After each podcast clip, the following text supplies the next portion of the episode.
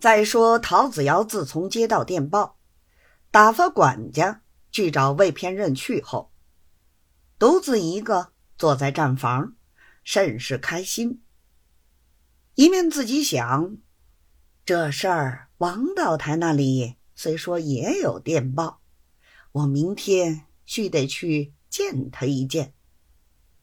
一来敷衍他的面子，二来前头虽说。彼此有点嫌隙，就此也可说开。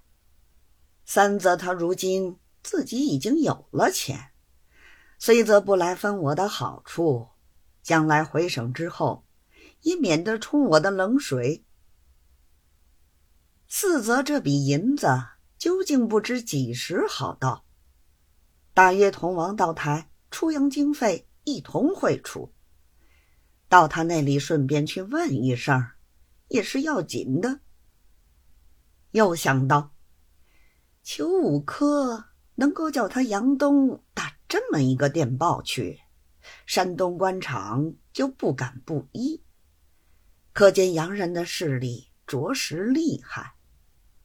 明天倒要联络联络他们，能够就此同外国人要好了，将来到省做官。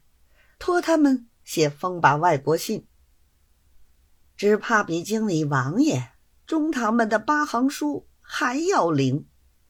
要熟事就熟事，要不缺就不缺。想到此间，好不乐意。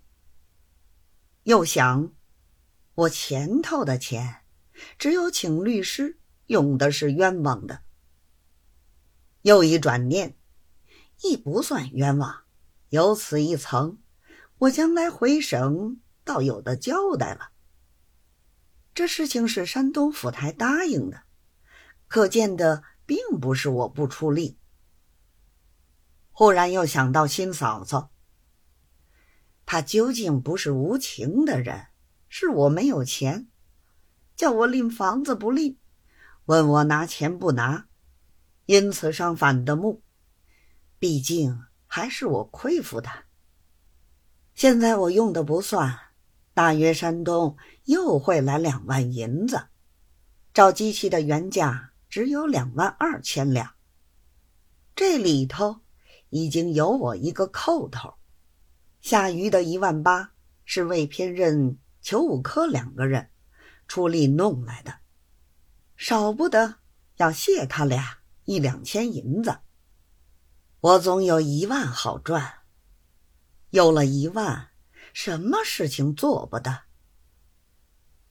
陶子尧想到这里，送信去找魏偏任的管家，已经回来，说：“小的到的魏老爷那里，魏老爷乞巧打裘老爷那里回来，小的拿老爷的信给他求。他说本来要会老爷停课。”一品香准到。陶子尧点点头，又问：“魏老爷还说些什么？”管家道：“魏老爷问老爷这两天还到同庆里去不去？”小的回说：“不去。”陶子尧听了无语，管家自行退去。